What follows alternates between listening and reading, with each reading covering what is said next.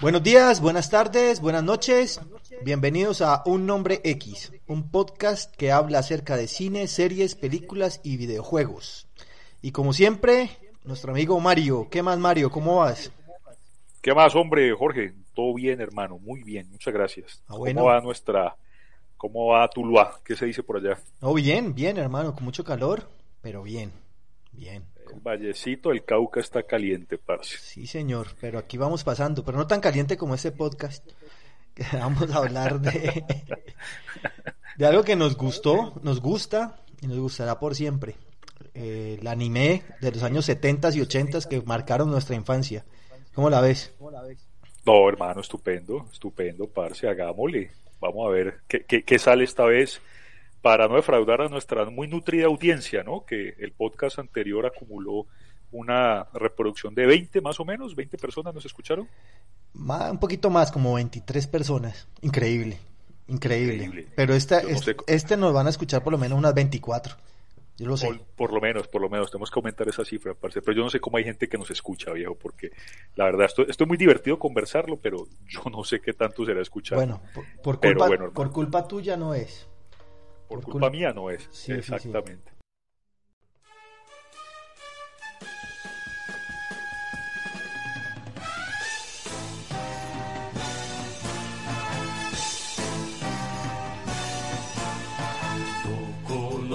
Y este es Centella, viejo.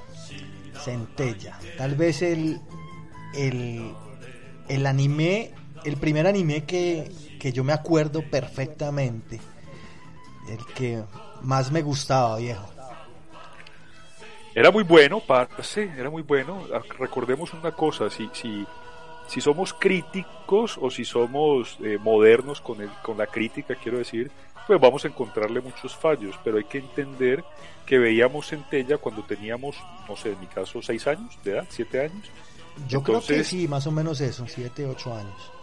Exacto, entonces la mediocridad de las animaciones, uno las pasaba por alto, era una maravilla ese Centella, definitivamente, parce. Claro que sí. Mira que eh, investigando, porque pues aunque nosotros la vimos, pues es, es poquita la memoria y no es que me la haya repetido muchas veces tampoco.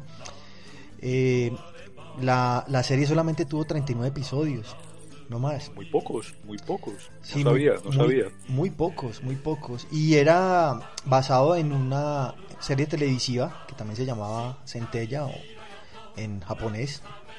Eh, ¿Y cómo se dice centella en japonés, eh, mi querido políglota? según esto, es que Gecko Kamen. Gecko Kamen, claro, Gecko de, tenés razón, de estrella y Kamen de brillante, tenés toda la razón. no, no, en realidad Gecko es, es, es luz y Kamen es luna. Luz de luna. Ah, ya, ya, ya. Te lo estás inventando todo. Absolutamente. Para mí, Gecko, bien- para mí Gecko puede ser una, especie de reptil, ¿no? Una especie de, lagartija. no, pero en inglés, viejo. Estamos en inglés. de- Estamos hablando en- japonés, tenés en razón. japonés. Discul- Disculpa, disculpa, pero es que me traicionan los idiomas. Pasé brinco de uno y al otro y tal. Y luego ya no sé. Bueno, ¿vos, Bueno. vos, vos te acordás de los personajes o no? Vagamente, vagamente. Recuerdo que había, que, que el protagonista, lógicamente, a ver, aclaremos algo, viejo. Eh, ya dijimos que, que técnicamente el dibujo no es muy bueno, hay muchas fallas técnicas, la animación, ta, ta, ta, pero, pero, eh, y he intentado, he intentado vérmela, he intentado verme Centella recientemente, hace un par de años, y ya no atrapa, ya no me atrapa como en esa No, por época. supuesto que estamos no. hablando de, estamos hablando del sentimiento que nos causaron estas, estos, estos animes de los que vamos a hablar el día de hoy, ¿no? Es decir, no, no, no- no Sí. vamos a hablar de, de- de su, de su apartado estético o, No. o- o de su, o, sus virtudes técnicas, no vamos a hablar de eso. No, no, no. Además, Entonces, además así las la- cosas, No las tenía tampoco. No las tenía, ¿no? Exacto, exacto, así las cosas.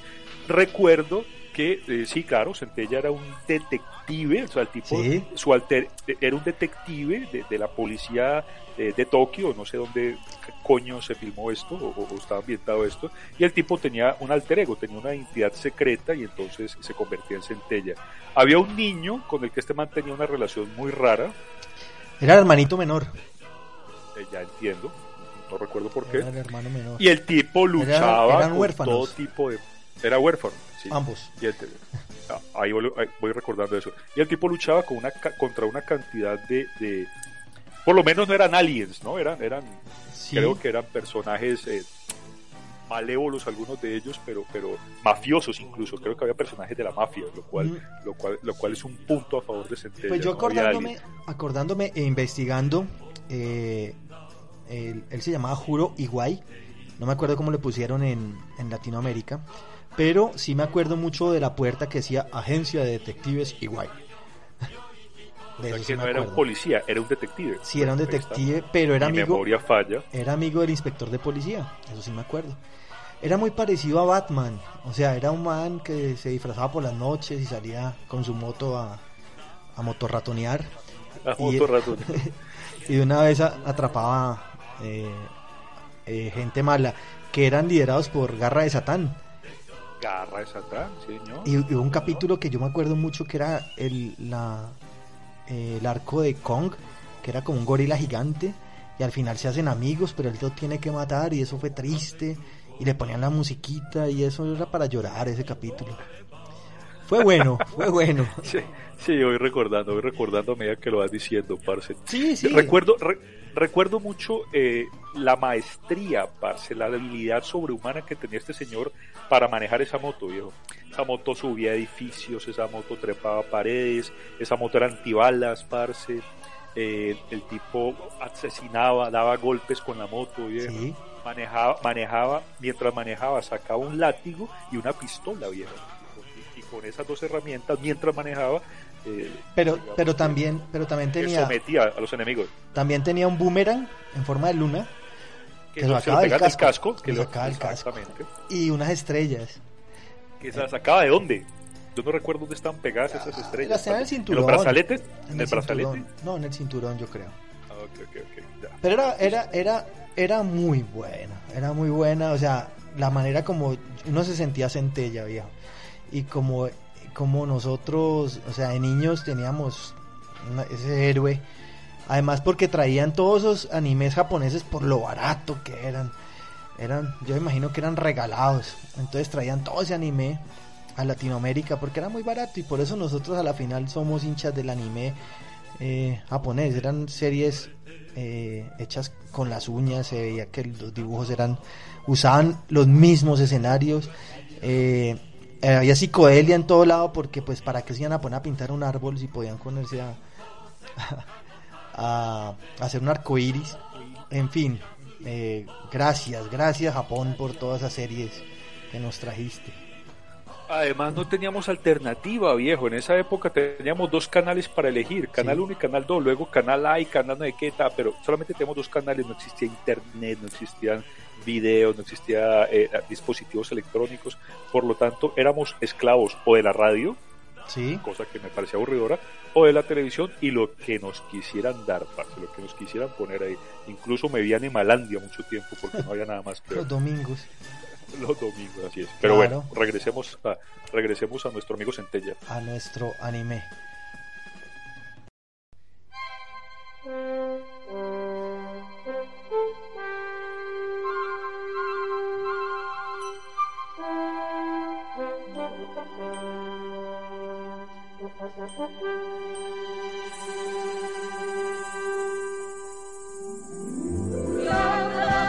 Y otro anime épico, hermano. Heidi, la niña de las montañas. ¿Sí se acuerda o no?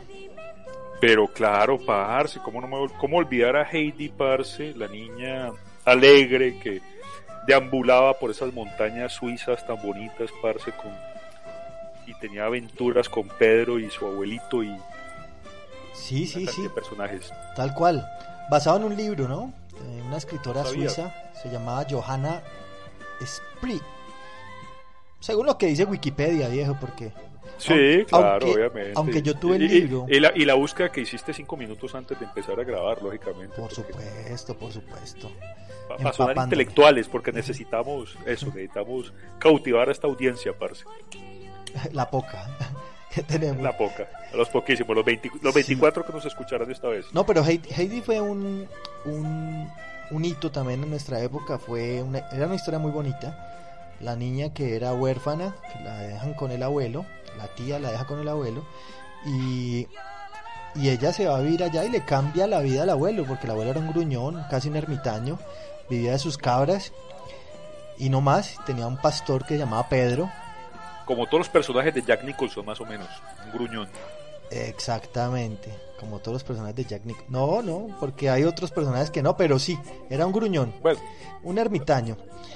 Y, y no, nada, la peladita, una historia muy bonita, hermano, muy bonita.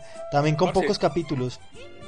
¿Cuántos capítulos tuvo esta? esta ya, mm. ya nos contaste que, que Centella tuvo 39 capítulos. Sí. ¿Cuántos capítulos no, tuvo este no, este no tengo el dato, ya. No tengo el dato, pero ya. Pero no, no interesa, no interesa. Pero te voy a contar algo, parce. A pesar de que la tuya es una memoria eh, admirable, pues porque recordás tantos personajes, yo no. Para mí Heidi se constituyó más vale, parce, en un recuerdo auditivo. Para mí esa canción, esa, ese, ese intro, parce, con este canturrillo, con turrillo, eh, al penino, parce. No, eso fue para mí impactante, ¿sabes? Creo que recuerdo más Heidi y la alegría que me daba eh, ver Heidi por esa intro, viejo. Creo que esa intro transmitía alegría y esa fue, eso fue lo que yo absorbí en ese momento. También estamos hablando de 6, 5 años, recuerdo que era un crío cuando, cuando veía la serie.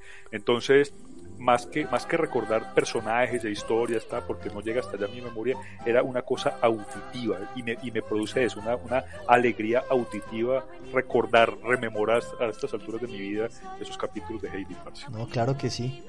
Pero tenemos que continuar. Y vamos a, a otro a otro anime que nos marcó.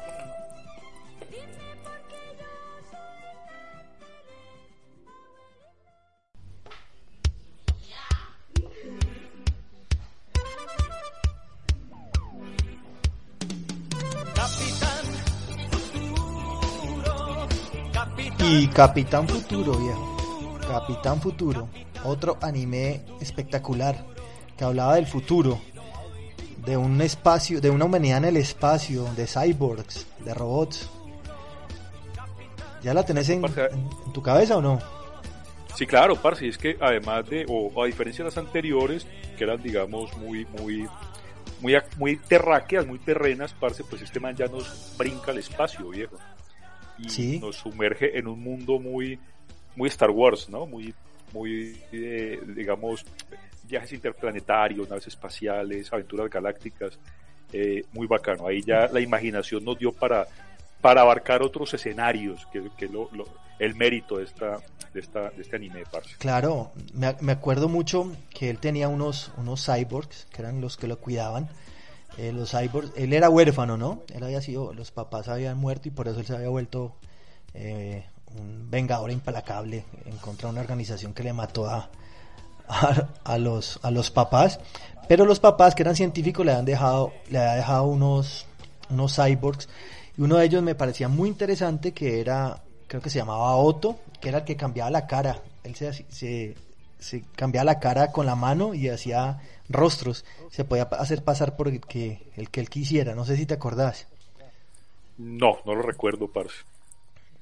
Sí, ellos tenían eh, ese, ese, ese poder. Y pues la historia es el tipo peleando con todo el berraco mundo, buscando pues el que lo asesinó a los papás. Era muy buena serie, parce, era muy buena serie. Muy De buena nuevo, serie. parce, la musiquita, la musiquita es lo, lo que a uno lo enganchaba de niño, creo yo. Yo vuelvo e insisto con mi, con mi, con mi, digamos, eh, sen- sentido del audio, de- del oído, parce. Sí, claro. Pero la musiquita era muy sencilla, ¿no? Una, una rima muy básica, Capitán Futuro, 17 veces, parce, ya con eso lo tenían uno enganchado. la música, la música la, la hizo el famosísimo Capitán Memo, eh, un chileno que era el encargado de hacer todas las intros de todos los animes de los años 80, que ahora anda, ahora no por la pandemia no, pero antes, en el año pasado y todo eso andaba por todos los Comic Cons de Latinoamérica cantando sus canciones, haciendo en conciertos. Y agradable, viejo, porque una música agradable, una música muy pegajosa, ¿no? Sencilla, parce, con unos acordes muy básicos, lógicamente, tenía claro a quién iba dirigida la, la, la serie.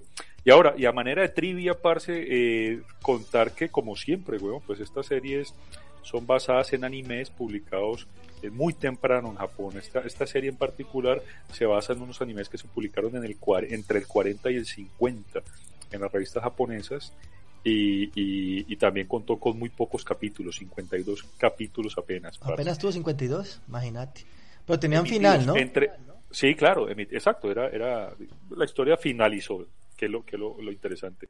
Y la, la serie se eh, emitió, la serie animada se emitió entre el 78 y el 79, es decir, 20, casi 30 años después de, de, las, de, los de las eh, series de, los dibujos, pues, de las publicaciones impresas. De las mangas. Mangas se llaman. No, muy bacano, parce. Era, era una serie muy bacana. A mí me gustaba mucho todo ese mundo. Eh, y además que no era hincha de, de una cosa que no era, no era anime, pero Sankukai. No sé si te acordás de Sankukai. que era una parodia. No, una parodia no. Estaba basado como en la historia de Star Wars. Eh, y nada. No sé, si lo estaba, no sé si lo estaba, porque para mí, según recuerdo, San Kokai viejo ocurrió mucho antes de Star Wars, ocurrió a principios de los 70. Star Wars, la primera película, si no, recuerdo mal, ocurrió en el 76. Sí, sí, sí. No, pero, pero San, Kukai, es copia de eso. San es copia de eso. Alguien, alguien copió a alguien, es decir, a, estas alturas de la vida sabemos que ya no hay ideas originales, ¿no? Todo es una, una copia, una copia mejorada o, o, o, o digamos, eh, a propósito ridiculizada, pero no hay, ideas originales. Pero San era una maravilla, Era bueno, era bueno. Pero no, continuamos. Para los que, para los que no recuerdan San eh, básicamente era como una especie de... Eh, ¿Cómo se llaman estos muchachitos, hombre, que, que, unos trajes amarillo, azul, rojo, verde, ta? Eh, que también Power Rangers. marcial. Power Rangers sin disfraz, tal cual, ya está. sí. Eran Power Rangers sin disfraces porque San Kokai mostraba la cara, pero practicaba todo tipo de artes marciales y se enfrentaba a demonios asquerosamente boletas. Sí, señor.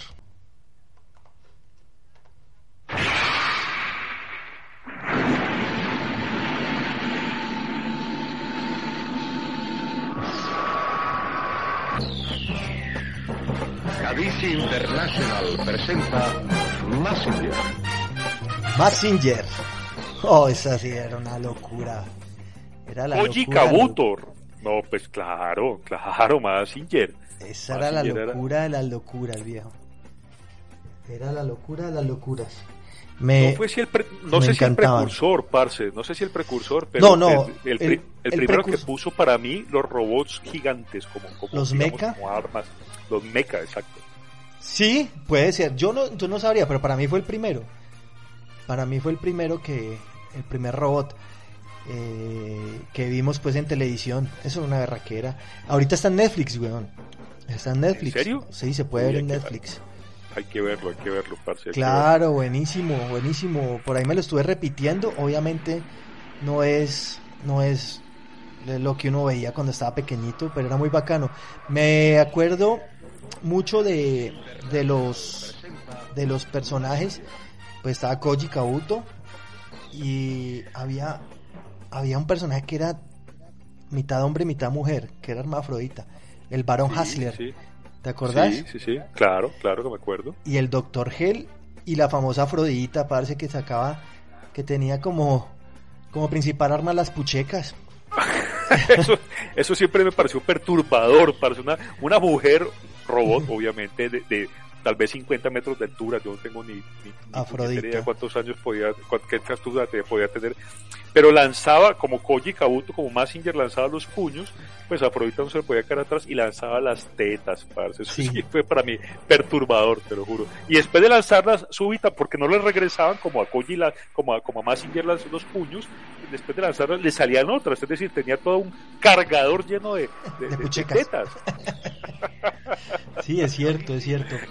Pero era, era, era muy bacano, era, era muy bacano, la, la historia era muy bacana. Eh, me acuerdo que él era huérfano de, del profesor Kabuto que fue el que creó, era el abuelo, él era el abuelo creo, de Koji Kabuto, él crea el, robot y él dice, no, el único que puede manejar esa, esta cosa es Koji, que el pelado apenas tenía como 15 años, 16 años cuando él llega a manejar a, a Massinger. Pero es que, pero es que lo codifica genéticamente para que solamente el ADN No, mentira, estoy exagerando. Eso, eso, eso ya, ya es invención. y, que- y creo que estoy influido por, por Marvel, ¿no? Por los personajes de Marvel. Pero, Sí, pero puede bueno, pero seguramente, seguramente estos señores influyeron un poquito sobre la imaginación muy activa No, de Stan Lee. Y, y en esa, pero en esa época nosotros, o sea, Marvel, o sea, sabíamos que existía el hombre araña, sabíamos que existía el hombre increíble, todo eso, pero, o sea, los dibujos que veíamos eran los, los japoneses, viejo. Eh, Claro, claro, muchísima claro. mejor calidad que cualquier otro dibujo. Bueno, de pronto los, los, los dibujos de, los dibujos de, de Walter, Wa- Walter Lance o de Warner Brothers, pues eran muy buenos, porque eran Era para mucho cine. mejor. Pero- eran más fluidos, exactamente. Claro, pero estas eran series, series, o sea, esto no era una cosa, sino que eran series y con historia y te llevaban y uno tenía que ver hasta el final. Muy bacano, era muy bacano. ¿Vos llegaste a tener eh, el robot de chiquito, el juguete? Yo recuerdo haber jugado muchas veces con algo, viejo. Tal vez yo hice un- algún modelo en plastilina, porque me encantaba modelar cosas en plastilina de esa época. Creo que hice algún modelo en plastilina, pero recuerdo jugar con algo, pero no sé si fue en juguete. ¿Vos lo tuviste o qué? No, mira, yo le pedí a uno a- a- al niño Dios, eh, o, o fue un regalo Saludos que para Carmenza, saludos para Carmenza y para y, y- para tu padre ahí. para Carlos. Eh, no, mira, Palillo llegó y, nos, trajo, nos trajo un robot, me trajo un robot a mí. Está de moda Massinger, Massinger, está, había una, una fábrica, en Colombia no existía la apertura económica, entonces los muñecos los hacía una empresa que se llamaba Fábrica Nacional de Muñecos. Ya. Eh, la Fábrica Nacional de Muñecos tenía eh, la franquicia o tenía la licencia para, para poner los robots, tenía un, el Massinger. Lo tenía el Massinger y ese Massinger te- era alto y era de pasta.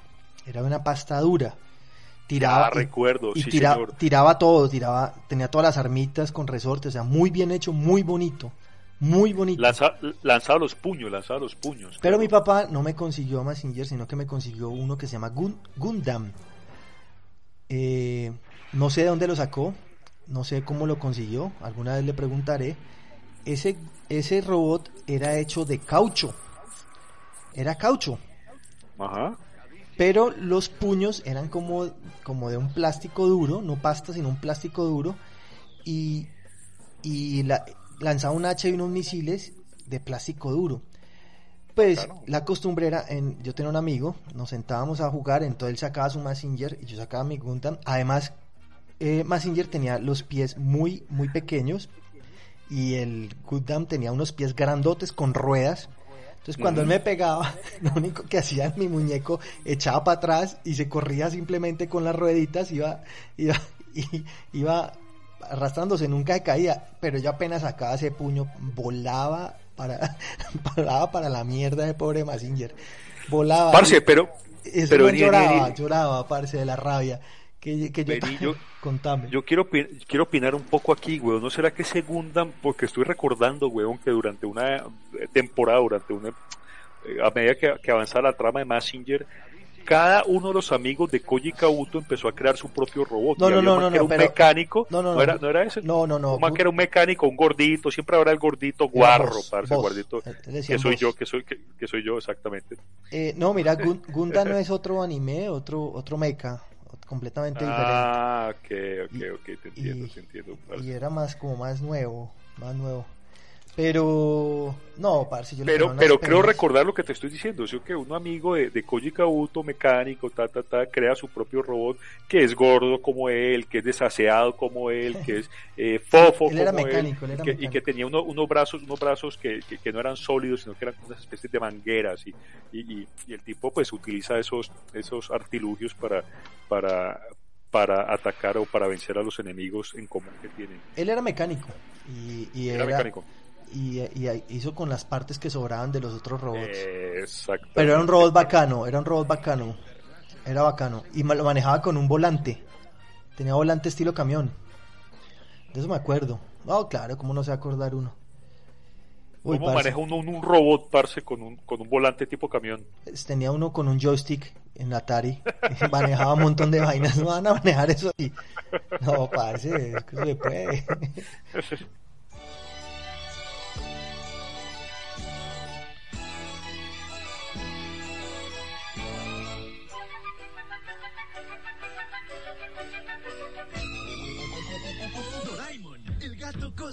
El gato cósmico viejo.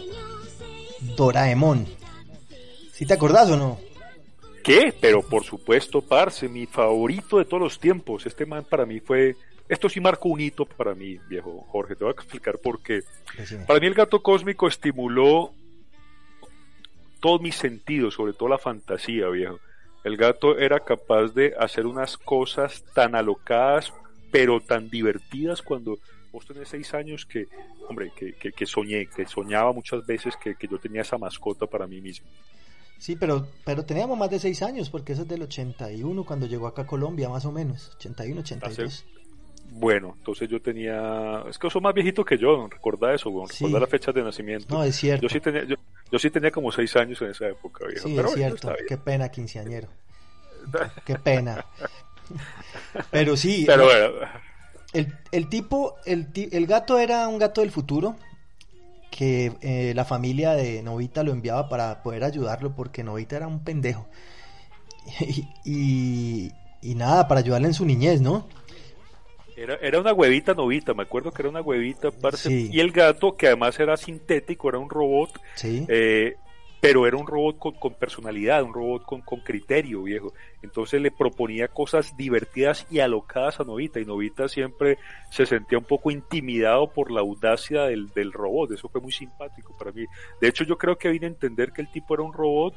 eh, mucho después de, de haberme encarretado con la serie, siendo tan niño, como te acabo de decir. No, es que uno, uno ya cuando crece se da cuenta que es un androide y todo eso, pero para nosotros el gato cósmico era un gato que era cósmico. Y de Era- era pronto, un- sí, una- un, ser, un, ser, un ser de otro planeta inicialmente. Claro, para- uno, pero- uno no le da otras atribuciones. no, y uno no seguía una, una, una línea argumental ni nada, uno simplemente Claro, le gustaba y ya. Además, lo bueno es que cada capítulo era diferente, ¿no? Eh, el gato cósmico, cada capítulo, o sea, tenía una historia, tenía un truco diferente, tenía algo diferente. Entonces hacía que el, eh, cada, la serie era muy agradable para ver. Y para uno de niño, pues era pues, la berraquera, viejo.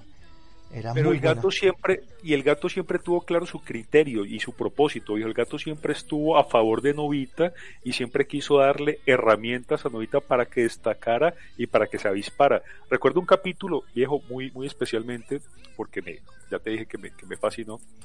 Y es que el mancito, el gato se sacaba del bolsillo dos cosas, una cámara fotográfica Ajá. no, mentira, solamente una cosa, una, una cámara fotográfica que era Polaroid, además, entonces la cámara eh, arrojaba una foto, eh, arrojaba un papel, sa- sacaba un papel, y si vos tomabas, si el gato, si, si Novita tomaba una foto con esa cámara de un edificio, sacaba la Polaroid, la ponía sobre el piso, le ponía agua caliente y se creaba automáticamente una maqueta en tres dimensiones de ese mismo edificio, parce. Como una impresora otro lado- 3D. Exacto, viejo. Y, entonces, y por otro lado, el gato sacaba una especie de túnel que tenía una entrada muy alta y luego iba disminuyendo, es decir, eh, iba bajando una especie de embudo, iba bajando y la persona entraba por, el, por la parte ancha, salía por la parte chiquita y podía disfrutar de todos los contenidos de esa maqueta.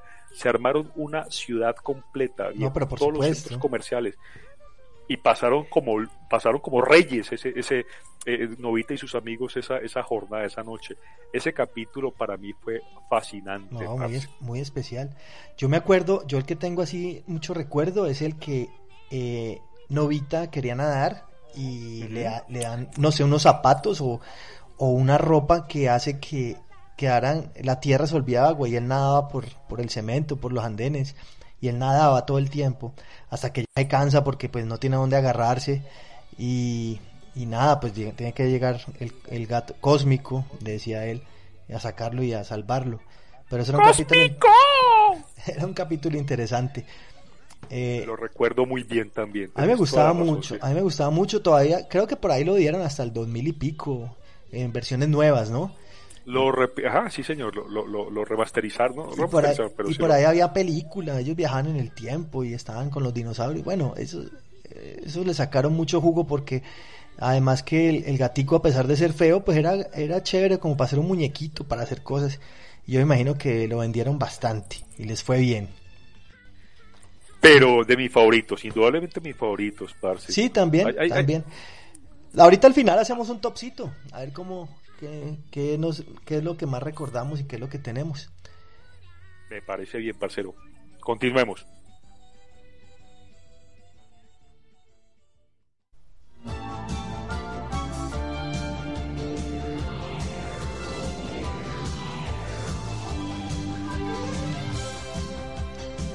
Superagente Cobra. Tremendo anime, parce. Parce de mis favoritos también, es decir, es decir, si ya si ya dije que Doraemon, el gato cósmico era uno de mis top, este lo era en otro sentido por la violencia que este mancito eh, manifestaba, ¿no? Sí, sí, pues era violento y a la su vez era eh, muy sexista. Mucho. Era, era, muy, muy raro, lo pasaban los sábados por la mañana, cuando estábamos ardinos en bachillerato. Ah, bueno, vos estabas en kinder, discúlpame, ¿verdad que vos sos... yo, yo, sigo pensando, yo sigo pensando que todo esto pasó a mis seis años, parce. No sé qué pasó, pero creo que todo quedó, todas estas imágenes quedaron grabadas dentro de mi cerebro o mi recuerdo de los seis años. No, no, no, no acordate sé, que vos... No sé si pasó después. No, acordate que vos entraste en coma a los seis años, despertaste. Ah, fue por eso. Despertaste cuando tenías ya 25 años y por eso es el lapso que tenés ahí de... de, okay, okay. de tenés toda años. la puta razón todo quedó, sí. todo quedó almacenado en esa memoria. De razón. Sí. Continúa pues. Bueno, eh, nada, Superagente Cobra, excelente, parce. Era una historia muy parecida a, al Vengador del Futuro, Total Recall. El tipo llega, va a una, a, se mete a unas vacaciones mentales y se da cuenta de que él eh, en una vida pasada había sido un superagente. Muy bacano, parce, muy bacano, una historia muy chévere, muy llevada, muy bien llevada. Eh, yo me la repetí últimamente, me la repetí en Amazon. No sé si usted la has pillado en Amazon. Claro. Recientemente empecé a verla otra vez, parce, y me pasó algo muy, muy diferente a lo que me pasó, por ejemplo, con, eh, con los animes que ya mencionamos, y es que verla de nuevo es interesante porque la veo con otros ojos que siguen siendo le, le, encuentro nuevos atributos que no disfruté o que no entendí cuando lo vi claro. por primera vez. Por ejemplo, por ejemplo, por ejemplo, la calidad del anime, la calidad de la animación es mala, es de la sí. época, se reutiliza muchos cuadros, muchos Acomodate la maraca, acomodate la maraca, que todavía la tenés me acomodo, ahí. Me acomodo la maraca, ok. Listo. Y entonces eso, eso hace que técnicamente no sea tan notable el producto pero la historia es muy buena. Y lo que vos decías hace un rato, viejo, el componente sexista, eh, sexualmente incorrecto, quiero decir, sí. de, de, de, del personaje Cobra, que era manipulador, eh, abusador, tal, eh, era, eh, es interesante, es decir, es un tipo muy machista, pero, pero las tramas siguen siendo densas, las sigo entendiendo, las comprendí muy densas. Me gustó mucho, me gustó sí. mucho. No terminé de verla, pero, pero, pero me gustó, me gustó. Lo disfruté mucho hace dos meses que la vi, quiero decir. Pero cuando estábamos pequeños, pues obviamente uno no entendía nada de eso, uno simplemente veía esa acción y veía a las viejas en pelota y a uno le gustaba mucho eso. No importaba, no importaba. Lo que, con lo que yo soñaba, parce, cuando tenía seis años, ya, ya, ya dijimos, o ya quedó claro por qué, porque todos mis recuerdos son de los seis años, por el coma Ajá. profundo en el que pasé la mayor parte de mi vida, es porque este mancito se quitaba el brazo izquierdo, viejo, y empezaba a disparar una psicoarma. En la piscinita, cuando yo jugaba, cuando yo me metía a la piscina con mis amiguitos, parce, yo jugaba que los mataba a todos con mi puta psicoarma de la, del brazo izquierdo. Claro. Eso es una, y eso es una cosa que, que, disfruté muchísimo a esa edad. Acá, acá en Colombia se transmitió en 1985, lo pasaban los sábados por las mañanas para caricatura. No entiendo por qué sábados por la mañana, yo me imagino que para eh, la gente que manejaba la televisión, Inravisión, que era en ese momento, uh -huh. eh, cualquier dibujo animado era era dibujo animado para niños, era para era eran clase, programas eh, para eh, niños. Era apto para niños, así es. No, no existían las, las políticas de censura que hay actualmente, tenés toda la razón. Pero era, o sea, eso fue uno de los tops, top, top, top de, de los anime. Y, y no lo volvió a dar nunca más, nunca más después de eso. O sea, tocó buscar en internet, que llegaran a Amazon y volverlas a ver, eh, bajarlas pirata por ahí. Porque... porque alguien entró en razón, alguien, alguien realmente ¿Alguien la vio? molestia de ver un capítulo y dijo, maricón, esto no es para niños y ya está. Alguien, alguien se tomó la molestia de, de, verse un capítulo entero. Pero, pero tuvimos final, tuvimos final también. Yo me acuerdo que hubo final cuando él corona la vuelta del mapa de las tres hermanas. ¿Ah, sí? Y, sí, sí, tuvo final, tuvo final. Inclusive hay un capítulo que pues como, como repito, como digo y repito, yo lo vi hace poquito otra vez con, en Amazon eh, la ahí crean un ejército de tipos con psicoarma ah, para poder tratar de de matarlo al cobra, pero no, no son capaces. Muy bacano, parce. Era, eso fue No, mucho, mucho, mucho, mucho. un anime muy bueno, muy bueno. De los, el mejor, tal vez, de, de todos los que hemos hablado, tal vez el mejor. Muy adulto, No, muy además. Muy adulto, muy, muy violento, parce, muy, no sé, ha habido muchas versiones, o creo yo que son versiones como eh, Cowboy Bebop, ha habido, no sé, ha habido, ha habido, ha habido eh, eh, intentos de emular a este man eh, en el futuro, pero, pero, pero para mí este es el, el- el clásico. Muy recomendado, muy recomendado. El que lo quiera ver ahora, creo que no se va a decepcionar. No, nos quedan muchos animes por fuera, ¿no? José Miel, Muchísimos. ¿te acuerdas de José Miel? La búsqueda, la búsqueda eterna de, de, de- del abejorro por encontrar a su madre, que seguramente, no sé, se, se la llevó un, un granjero. No, al final, al final, al final él la encuentra, creo. Sí, Creo que no sí, yo no me acuerdo, eso tiene también final. Eh, pero Yo recuerdo que el tema era interminable, era interminable. La viejita Maya también No, la, califica como anime. no, la viejita Maya era alemana. Ah, era alemana. Sí, señor. pues. La, la abeja Maya era alemana, no, José Miel era, era anime. eh, y José Miel, yo me acuerdo de, de- de que cualquiera que fuera a ser amigo de él estaba destinado a morir. O sea, Parce, sí, ese, ese, ese man era, era un bulto de sal, parce. Ese man era un puto bulto de sal. era lo Era peor. horrible ese. Era lo peor ser amigo de José Miel porque usted estaba destinado a morir. Eso Parce, sí. todos los capítulos terminaba el mancito mirando el cielo y veían las estrellas a su mamá, güey. Sí. Y yo, con mis seis años eternos, lloraba viendo esa, esa imagen, Con parce. tus seis años aún, aún, aún. Actualmente, vigen- aún Sí. vigentes, parce. aún vigente, Yo, sí. yo lloraba, lloraba viendo esa, esa imagen, parce. Sí, Eso, esos manes eran muy manipuladores de la emoción, parce. claro. Me acuerdo de otro que me, me, me gustó muchísimo, que también está en Amazon y me lo estoy repitiendo todavía. ¿Cu- La ¿Cuál de? El Campeón, que era de boxeo. Era bacano, era chévere, era una Sí, sí, historia de un boxeador y quería pues, iba, iba boxeando y, y rankeándose para ser campeón del mundo. Una historia muy bacana. Y ¿cuál o- ¿También, también se te entera? ¿También se te entera? era ochentera ya, ochenta. pues yo la vi en los ochentas. En los Ok, ok, ochentas, eso llegaba, creo que lo daban a las 4 de la tarde, 4 o 5 de la tarde lo daban todos los días, porque además era larguita. Y no me acuerdo así de más, o sea, ¿qué otra serie podemos tener ahí que dejamos por fuera? No, no, no, dejemos ahí, parce, no, no, no, Sí. no alarguemos más esto, parce, ya también estoy aburrido, quiero irme a dormir. Sí, es Entonces, necesario para vos, sí. A tus 6 años sí, sí, ya a mis seis años, leche ya te vas a ir a dormir. De- de- Pero por demasiada, acti- de- demasiada actividad, parce, ya, ya debo ir a descansar.